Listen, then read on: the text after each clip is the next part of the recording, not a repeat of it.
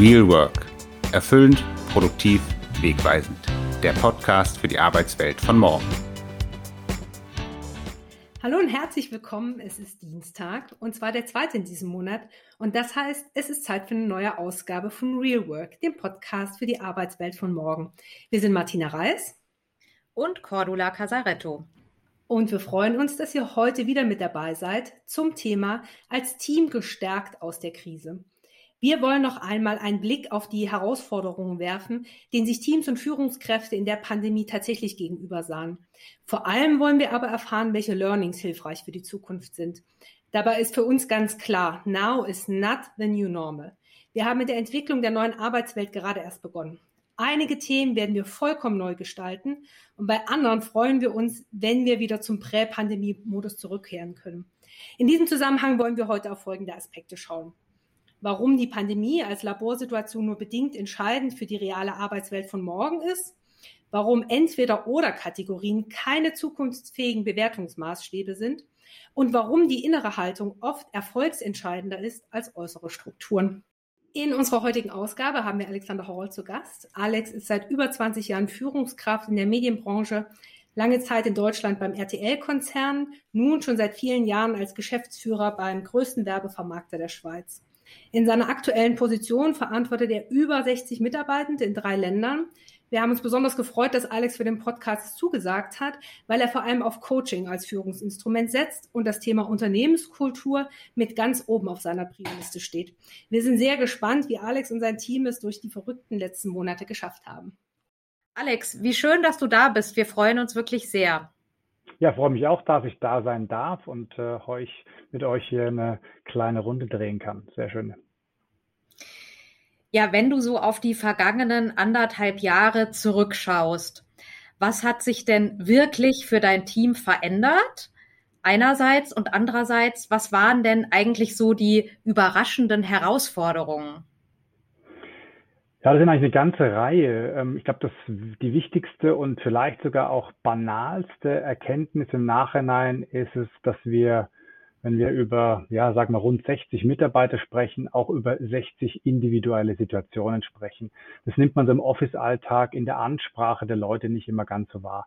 Persönliche Bedürfnisse oder eben auch Ängste mit dem Virus, äh, vielleicht auch mal das Setup zu Hause. Ich denke hier an Familienbetreuung oder wir haben auch Singles in WG-Zimmern bei uns mit einem Laptop auf dem Küchentisch äh, die, die, die Menschen, die im Homeoffice toll finden oder eben auch die lieber, die ins Büro gehen. Die prägen den Alltag. Das heißt für mich, es ist eine Komplexität in der Führung, die hat um Vielfaches äh, zugenommen. Das war mir so am Anfang gar nicht bewusst und es ist nicht nur die Distanz.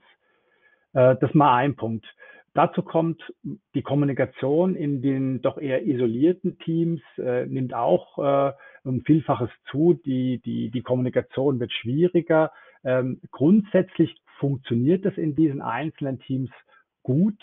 Aber was wir dann schon nach einer Weile festgestellt haben, dass äh, so interdisziplinärer Austausch, teamübergreifend, dann auch noch über Führungslinien hinweg, das wird schon alles ein bisschen äh, schwieriger. Das Tagesgeschäft läuft eigentlich soweit dann auch gut. Das haben wir ähm, relativ schnell erkannt. Da hatten wir am Anfang große Sorgen, hat sich als äh, ähm, äh, ja, damit herausgestellt, dass es eigentlich völlig äh, überflüssig war, diese Sorgen. Das hatten die Leute vollkommen im Griff, sehr isoliert und dennoch selbstbestimmt gearbeitet, wirklich mit, mit äh, großer Routine organisiert. Aber alles, was so Entwicklung, Innovation, Kreativität, also eher so das Gestalten der Zukunft angeht, das hat und ja, ist immer noch so, das ruht ein bisschen, wie ich finde, und hat geruht.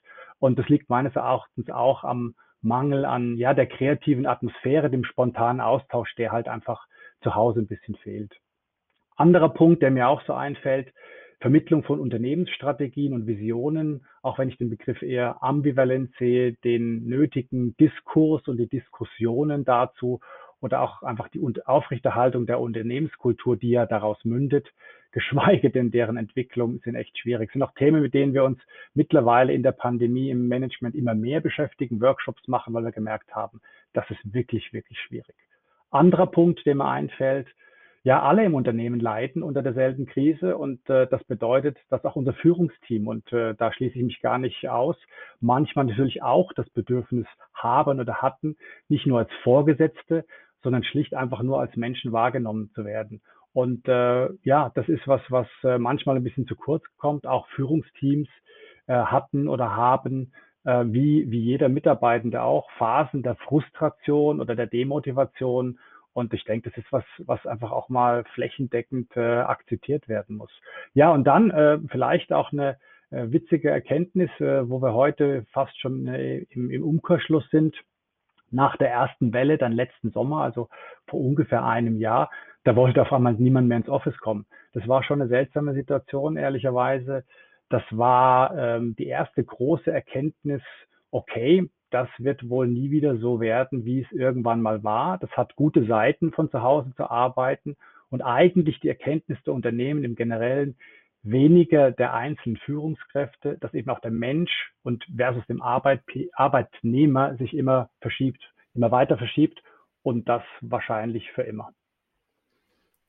Und würdest du aus der heutigen Sicht sagen, dass es da auch ganz spezielle Kompetenzen dir dabei geholfen haben als Führungskraft oder dir in deiner Rolle als Führungskraft, dein Team da gut durchzuführen, weil du hast ja jetzt schon echt auch sehr vielschichtige und sehr vielseitige Herausforderungen auch angesprochen.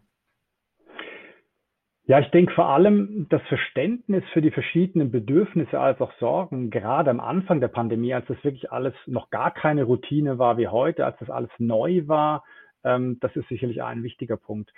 Auf der anderen Seite eine gute aktive Kommunikation, manchmal auch ja, vermeintliche Kleinigkeiten oder nur mal ein kurzes Update zu geben, zu kommunizieren, gerade eben insbesondere in den ersten Monaten. Bei uns kam damals auch noch neben dem Homeoffice die Kurzarbeit dazu, heißt eigentlich vor allem ja Unsicherheiten und Sorgenmanagement, managen, den, den Mitarbeiter abholen, äh, damit er die Infos hat, die, er, die er benötigt, die er vielleicht so nicht jeden Tag fragen kann an der Kaffeemaschine, wenn er jetzt auf einmal zu Hause sitzt. Ja, einfach die Infos, die Infos geben, von denen man selbst als Mitarbeiter erwarten würde, dass sie wichtig sind. Das ist sicherlich wahrscheinlich ein zweiter Punkt. Also ähm, das Verständnis für die Sorgen, für die Bedürfnisse, die Kommunikation, ja, und dann natürlich Empathie und Flexibilität für diese Nöte.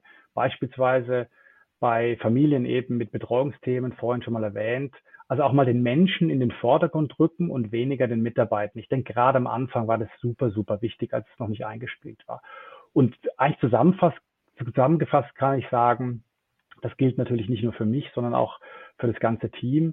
Äh, es geht ums Mindset. Ähm, es geht darum, Veränderungen anzunehmen und entsprechend dann auch flexibel und ja, anpassungsfähig damit umzugehen und eben nicht immer alles überregulieren, auch mal was ausprobieren. Das ist sicherlich ein Punkt, den, den, äh, den ich ein Stück weit auch lernen musste. Also beispielsweise die Idee nach, ähm, da fällt mir ein Beispiel ein, fixen ähm, Office-Präsenzen oder nennen wir es Begegnungstagen.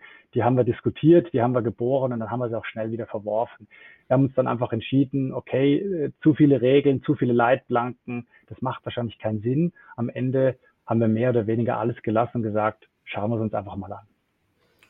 Und hat dir oder euch etwas dabei geholfen? Also ich habe jetzt verstanden, du musstest neue Dinge lernen. Wahrscheinlich musste aber auch dein Team wirklich auch neue Dinge, neue Kompetenzen lernen.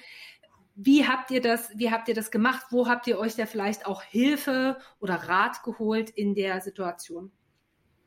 Also tatsächlich habe ich versucht, äh, mich sehr stark A, mit meinem eigenen Führungsteam auszutauschen, aber auch mit den Peers von unseren Schwestergesellschaften. Also wir sind ein relativ großes Unternehmen mit vielen äh, kleineren oder mittleren Gesellschaften. Das hilft natürlich, weil es sind ganz unterschiedliche Führungskräfte mit unterschiedlichen Herangehensweisen, unterschiedlichen Erfahrungen. Das hat tatsächlich auch geholfen.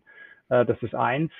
Für mich persönlich, was musste ich selbst lernen? Ich würde sagen, es ist weniger der Aspekt gewesen, was neu zu lernen, sondern eher Dinge auch zuzulassen. Also eben weniger langfristig planen zu können, das auch zu akzeptieren, flexibel auf sich verändernde Situationen einlassen, wo man ja als Manager einer eigenen PNL eher immer gezwungen ist, in längeren Zyklen und Vorläufen zu denken. Und man ist immer wieder versucht, langfristig oder zumindest mittelfristig zu planen. Das, das war sicherlich was, ab was man einfach mal über den Haufen werfen musste. Also diese Forecast zu Forecast Planung, äh, durch die wir so gehen, einfach mal so sagen, okay, gut, der nächste Forecast in vier Wochen, ich weiß es einfach nicht. Und das zuzulassen, das ist schwierig. Zweiter Punkt, der mir noch einfällt, ich denke, dass ich als Führungskraft ähm, so ticke, dass ich eher so die Nähe zu den Leuten suche. Wir haben mit eben 60 Leuten in der Schweiz und dann noch ein paar in anderen Ländern ja noch eine einigermaßen überschaubare Größe, so dass ich die Nähe zu allen auch normalerweise haben kann. Ähm, ich bin jemand, der versucht auch informell zu führen, um so ein bisschen auch die Vibrationen des Teams äh, zu spüren. Das macht mir auch sehr viel Spaß. Und da musste ich echt dazulernen, dass ich jetzt diese Distanz akzeptiere und damit auch versuche, neue Kanäle zu bespielen. Das mal so, was für mich wichtig war. Vom Teamseite ja, wahrscheinlich erstmal auch das wiederum zuzulassen. Vermutlich, ähm, ja, auch in eine eigene Aktivität reinzukommen, sich selbst und untereinander zu organisieren, sich zu melden, wenn etwas fehlt, ähm, was nicht stimmt, äh, weil man ja die, die, diese Dinge gar nicht mehr mitbekommt. Als, als, als Führungskraft sieht man im Office manchmal, da ist irgendwas im Argen, da gibt es einen Konflikt oder da fehlt irgendwas, man kann auf die Leute zugehen. Das fehlt. Das heißt, es braucht viel, viel mehr Eigeninitiative und Eigenverantwortung der Mitarbeiter, sich einfach zu melden, ähm, wenn Bedürfnisse da sind. Und eben eine Kern, Kernherausforderung ist sicherlich das Thema Kollaboration der Teams und Mitarbeitenden untereinander. In den Teams hat das gut funktioniert. Die Teamleiter haben das gut im Griff bekommen. Aber es braucht natürlich auch ähm, mit der neuen und von allen geschätzten Flexibilität des Homeoffices und den Annehmlichkeiten, die dazukommen, auch eine viel mehr Abstimmung untereinander. Und das mussten die Teams wirklich lernen. Ja, an vielen Stellen hat sich ja nicht nur die Zusammenarbeit verändert, wie du es ja gerade beschrieben hast, auf Seiten der Führungskräfte und auch auf Seiten der Teammitglieder, sondern ähm, durch die Pandemie haben sich ja auch in einigen Unternehmen die Geschäftsmodelle tatsächlich verändert. Ja, wie war das bei euch? Wie empfindest du das? Ja, bei unseren Geschäftspartnern, würde ich eher sagen, haben sich natürlich die Modelle teilweise sogar sehr, sehr stark verändert, was auf uns dann doch auch ähm, relativ schnell einen großen Impact hatte. Wir hatten, ähm, ich bin in der Werbe- und Medienbranche tätig, ähm, sicherlich nach dem Lockdown im, im März letzten Jahres erstmal Ruhe, aber dann so April, Mai ist da relativ viel passiert. Ich denke da an die Phasen, in denen dann eben der stationäre Handel geschlossen war da haben unsere Kunden, also die Werbungtreibenden, sehr zeitversetzt reagiert. Es gab auf einmal mehr Abverkaufswerbekampagnen statt äh, Branding-Kampagnen, mehr E-Commerce-Kampagnen, ganz klar. Man konnte nicht in die Läden gehen. Äh, das heißt, man musste äh, über Online-Kanäle werben und verkaufen. Und damit haben sich natürlich gerade äh, die Bedürfnisse der, der Werbungtreibenden verschoben, insbesondere was Kurzfristigkeit und Flexibilität angeht. Das hat bei uns natürlich auch Entwicklungen, die teilweise bereits da waren, massiv beschleunigt. Und allen voran natürlich der automatisierte Handel von Werbeplätzen, also ich will da jetzt nicht ins Fachsimpel verfallen, aber es ist ein relativ großes Thema in unserem Bereich und da gab es eine Entwicklung, die wurde massiv gepusht und das, das hat ähm, sehr, sehr rasant zugenommen im letzten Jahr. Hm. Das erinnert mich so ein bisschen daran, weil du sagst, die automatisierte Vermarktung von Werbeplätzen hat stark zugenommen, dass ja tatsächlich auch durch die Pandemie die, die Digitalisierung dann wirklich nochmal einen Push bekommen hat, ne?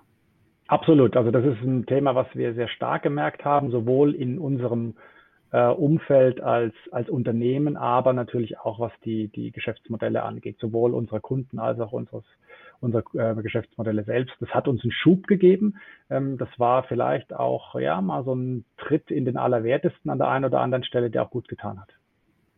Und hat natürlich auch, ähm, weil du ja auch das Thema so Strategie und, und äh, Weiterentwicklung des Unternehmens ansprachst, ne, hat wahrscheinlich da tatsächlich aus so einer ganz operativen Perspektive auch so eigentlich einen strategischen Push gegeben, oder? Dass, dass sich tatsächlich die Vermarktung auch geändert hat. Was, was mir als Frage aufkommt, ist, inwiefern wird es dann auch nach der Pandemie so bleiben? Also ich hoffe natürlich, ähm, äh, dass, dass wir diesen, äh, diesen Schub mit, mitnehmen können. Also auf der, die, die, die Themen, die sich im Operativen verändert haben, ähm, stellen wir auch heute fest, dass das jetzt nicht sich wieder zurückverändert, ganz, ganz im Gegenteil. Was wir auf der strategischen Ebene mitgenommen haben, ist das was, was mich persönlich freut, dass wir ja, mir fallen gerade konkret ein, zwei Projekte ein, die bei uns schon eine ganze Weile geschlummert haben, ähm, die sehr stark Richtung äh, Konvergenz der Medien, Digitalisierung, also unsere großen Themen, Automatisierung und eben Self-Service auch ein Thema, ähm, was, was für uns sehr, sehr wichtig ist.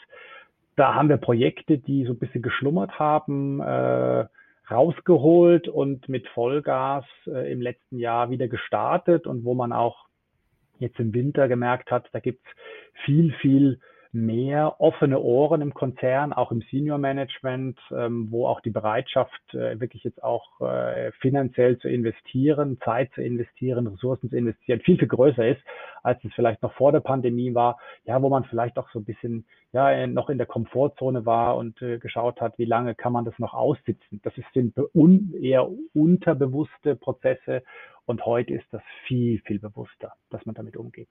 Ganz mhm. Du, du, hast ja eben das Management angesprochen, ähm, die dann auch diese Projekte mit äh, bewilligt und wieder gepusht haben. Ähm, wie hast du es denn eigentlich geschafft, ähm, in dieser ja herausfordernden Zeit und ja sich dann auch rapide ändernden Zeit dein Team da gut mitzunehmen, ja? Also diese diese Geschäftsmodelle der Kunden, was sich da jetzt ändert, die Veränderungen zu verstehen, darauf entsprechend gut zu reagieren. Ähm, wie hast du das gut hinbekommen und konstruktiv gearbeitet mit dem Team? Ja, ehrlich gesagt, ich fand, das war gar nicht äh, so wahnsinnig schwierig, äh, nicht zu sagen. Am Anfang war das so ein, so ein Selbstläufer, das, das Commitment äh, zur Dienstleistung, äh, das Selbstverständnis, äh, die Kunden, die internen wie die externen gut bedienen zu wollen. Das, das war eigentlich der Trigger und hat wirklich alles gut funktioniert. Vielleicht war es einfach auch das Angebot äh, von, von unserem Führungsteam, von mir, ähm, flexibel in, sage ich mal, Zeit und Raum, Raum äh, hier die Location arbeiten zu können. Ich glaube, viel mehr hat es da gar nicht gebraucht. Und natürlich eben auch das Vertrauen schenken in die Teams und auch die Teamleiter.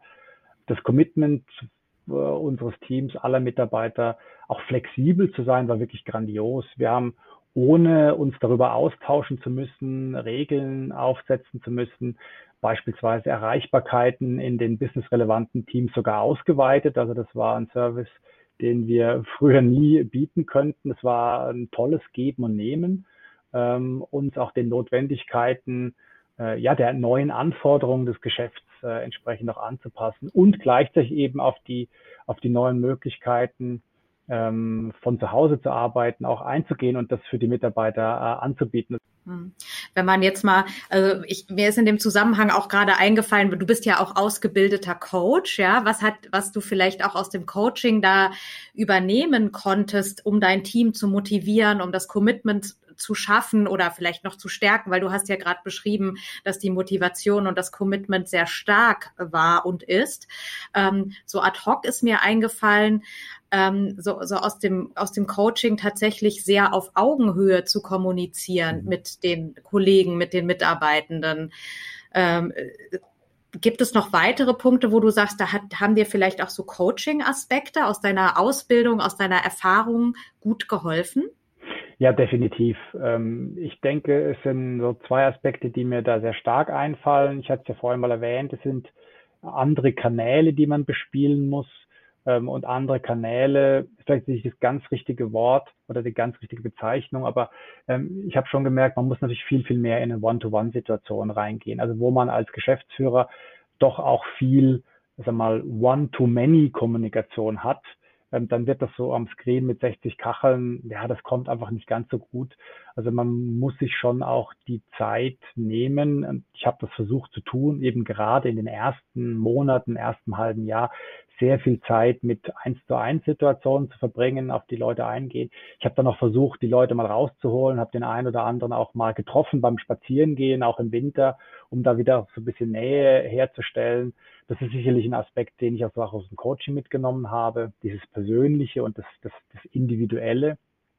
Und eben auch, äh, was ich gerade auch schon erwähnt habe, das Individuum mit seinen Bedürfnissen ähm, als Mensch wahrzunehmen, die die, die, die, die individuelle Situationen, die jeder hat. Man, wir haben äh, junge Singles, äh, Mütter mit, mit Kindern zu Hause, ähm, Leute, die auch ja vielleicht für ihre ähm, Eltern oder Großeltern sorgen müssen, äh, Kranke. Wir hatten wirklich auch ähm, äh, Mitarbeitende, die, die kranke Menschen, kranke äh, Familienmitglieder irgendwo im Ausland hatten, zu denen sie nicht reisen konnten teilweise und einfach da auch mal fünf Grade sein lassen und Arbeit Arbeit sein lassen und sich um die Menschen zu kümmern und ihre Bedürfnisse einfach zu akzeptieren, okay, da ist jetzt jemand, der hat einen Großvater in Berlin sitzen und sitzt hier in Zürich und kann da nicht hin und dem geht's, dem geht's wirklich schlecht.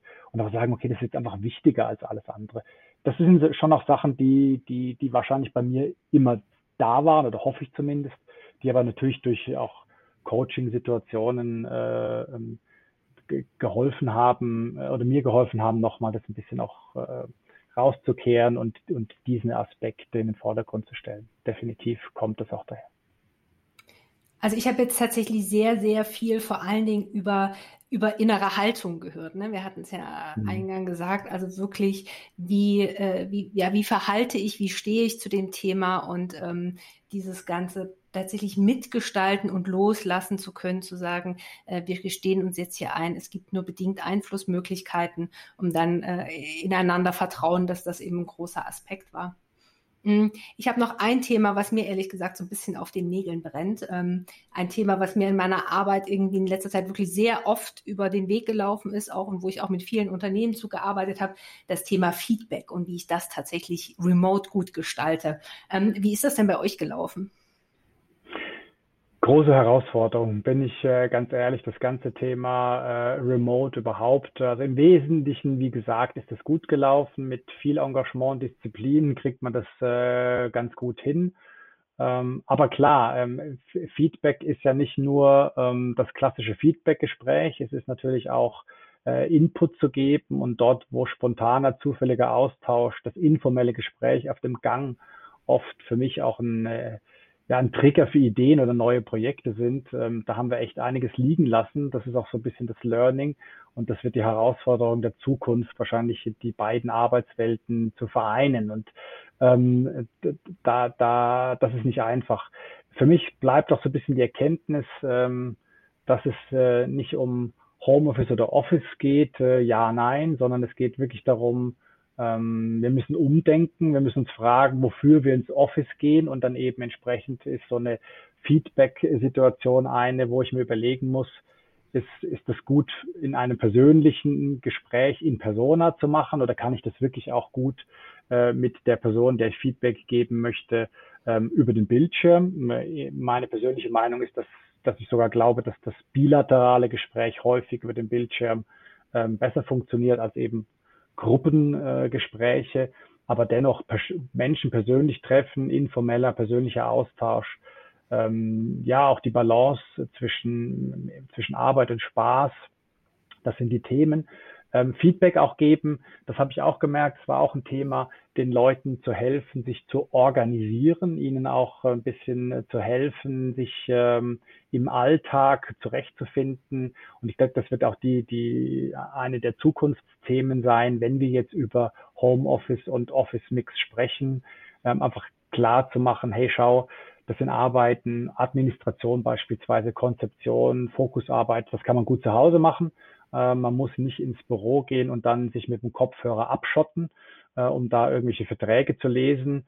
Äh, da, das kann man gut zu Hause machen, das ist wahrscheinlich effizienter. Und das waren auch, das ist ja auch eine Art von Feedback, dort ein bisschen einzugreifen, Hand zu geben. das, das sind Themen, die mir zum, zum Thema Feedback einfallen.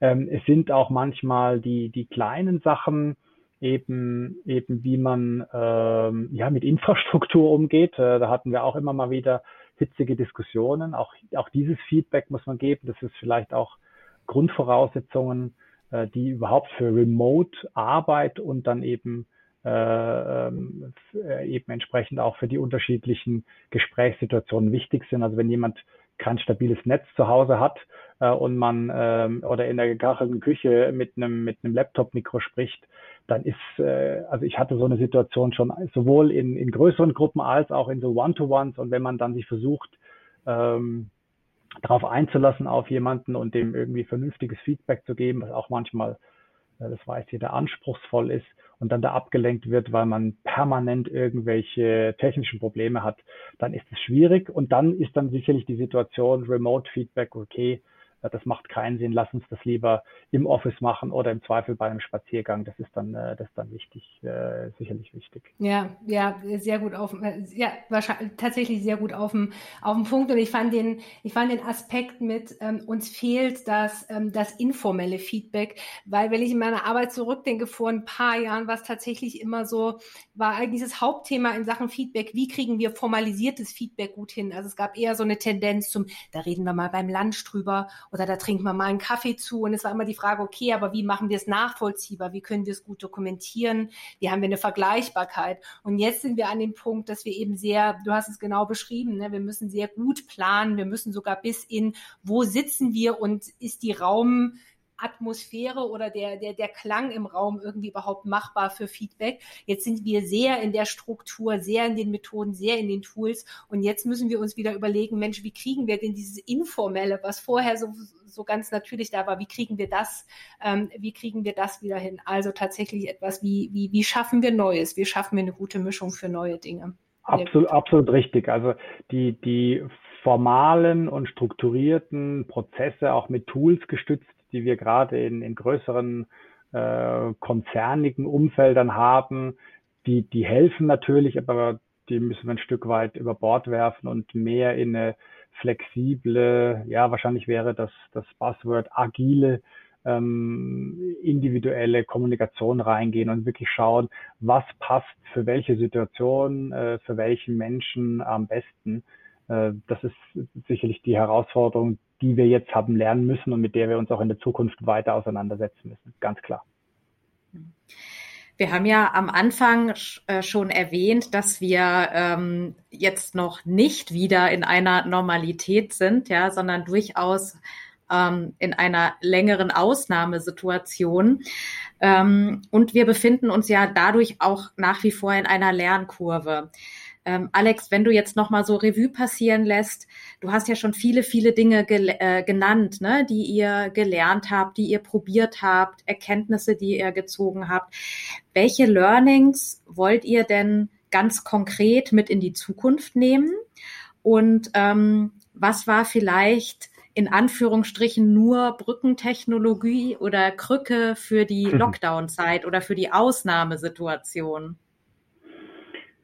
Ja, mal so, wenn ich mal anfange auf der Metaebene, dann ist es sicherlich die Erkenntnis, dass äh, Leadership und äh, Digital Leadership nicht identisch sind und wir viel mehr in Kultur und äh, in andere Kompetenzen, also, äh, ja, andere ist jetzt vielleicht ein bisschen äh, überzogen gesagt, aber fokussierter in Kompetenzen wie beispielsweise kritisches Denken, Kollaborationsfähigkeit, Agilität und Anpassungsfähigkeit investieren müssen. Das ist mal die Metaebene.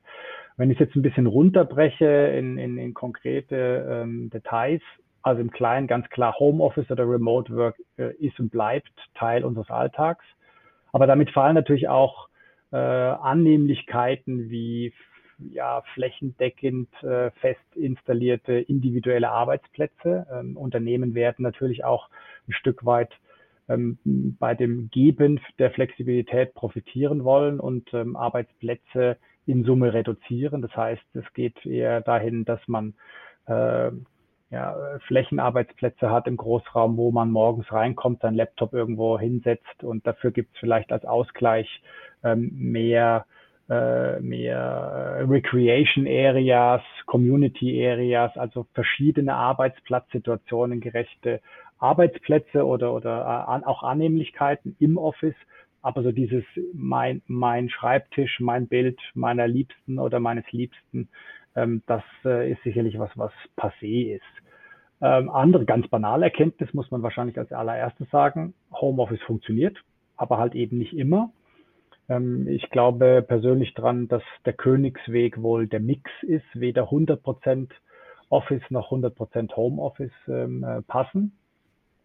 Äh, was wir auch gelernt haben, wir wissen nun alle, dass wir doch soziale Wesen sind äh, und äh, dass es eben nicht nur wegen der gemeinsamen Mittagessen Sinn macht, dass man Arbeitskolleginnen persönlich trifft, äh, es sind einige Dinge, die gehen einfach in Persona vor Ort viel, viel besser. Ich hatte es vorhin gesagt.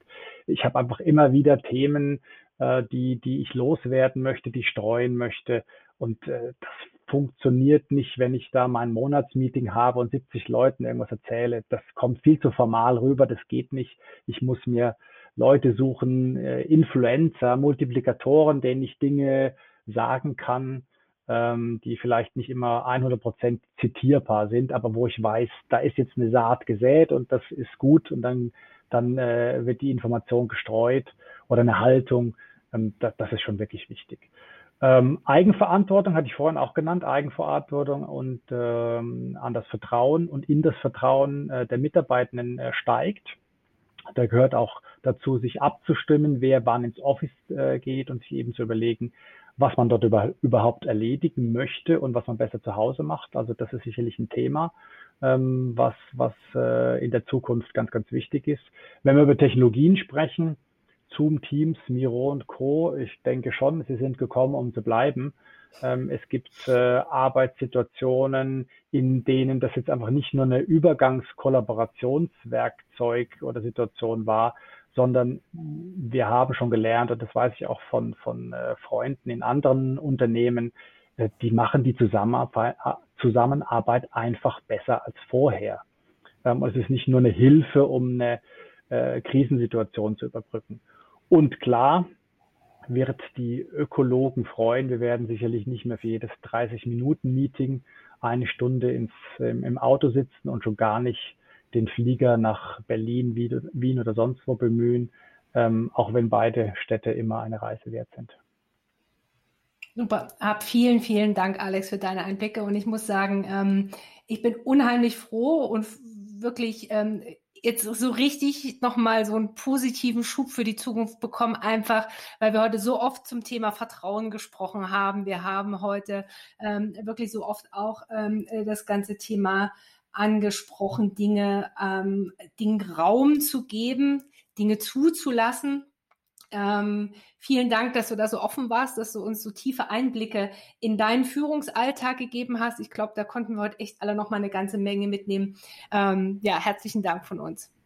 Vielen, vielen sehr, Dank, sehr Alex. Sehr, sehr gerne. Ja, für unsere Zuhörerinnen und Zuhörer kommt jetzt normalerweise die Kategorie einfach machen. Wir sind aber davon überzeugt, dass es manchmal darum geht, Dingen einfach Raum zu geben, damit sie sich gut entwickeln können. Und deswegen haben wir die Kategorie einfach machen für dieses Mal umgetauft in einfach lassen. Wir geben euch heute mal ein paar Impulse an die Hand, die ihr über den Sommer dann einfach mal ein bisschen auf euch wirken lassen könnt. Um, ähm, den ersten Impuls, den würde ich euch gerne mit an die Hand geben, und zwar lautet der entwickeln statt entscheiden. Viel zu oft höre ich auch heute noch ähm, die Anfrage, Martina, müssen wir jetzt ins Entscheiden? Machen wir es links oder rechts? Machen wir Homeoffice oder machen wir ähm, Präsenz? Es geht jetzt um, ums Entwickeln, um gemeinsam Dinge zu entdecken und dann vielleicht zu implementieren. Und das braucht Zeit. Ja, da darf ich weitermachen mit äh, Iteration statt Dogma. Ich denke, in der viel zitierten VUCA-Welt, mit der und in der wir leben werden, wir nur mit Flexibilität, Agilität, Veränderungsbereitschaft als Mindset überleben, also rantasten, entwickeln, nicht verkrampfen und keine dogmatischen Regelwerke an die Küchentür schlagen. Ja, und last but not least, ähm, Coaching statt Training. Ähm, der Alex hat es ja auch ein paar Mal ähm, in unserem Gespräch auch schon anklingen lassen, wie wichtig dieses ähm, einfach das Vertrauen ist, den, den Menschen, den Kollegen, den Mitarbeitenden auf Augenhöhe zu begegnen, ihnen Zutrauen entgegenzubringen, das Vertrauen ähm, in deren Fähigkeiten, ähm, das Miteinbinden in ähm, Fragestellungen, in Lösungsfindungen. Und ähm, ich denke, dass das auch nicht nur für die nächste Zeit, sondern auch wie gesagt, für unsere Zukunft, Alex hatte ja VUCA-Welt auch angesprochen, ganz, ganz wichtig ist beim Entwickeln neuer Fähigkeiten, beim, beim Lernen neuer Aspekte, die, ähm, die Kollegen und die Lernenden eben mit einzubinden, vielleicht auch mit, ähm, mit definieren zu lassen, was wollen wir denn eigentlich lernen, welche Fähigkeiten brauchen wir? Und ähm, dann etwas wegzukommen von diesem ähm, ja formalisierten Training, was vielleicht über mehrere Tage geht, sondern eben in eine stärkere Interaktion zu kommen. Ja, und in diesem Sinne wünschen wir euch einen fantastischen Sommer, in dem ihr hoffentlich regelmäßig die Möglichkeit habt, Dinge einfach zu lassen. Vielen Dank, dass ihr mit dabei wart. Danke nochmal an Alex. Wenn ihr Feedback und Anregungen habt, erreicht ihr uns natürlich zum einen über LinkedIn oder aber über realwork2021 at gmail.com. Wir gönnen uns im August eine Sommerpause und freuen uns auf ein Wiederhören im September. Bis dahin, tschüss. Tschüss. Tschüss. Real Work. Erfüllend, produktiv, wegweisend. Der Podcast für die Arbeitswelt von morgen.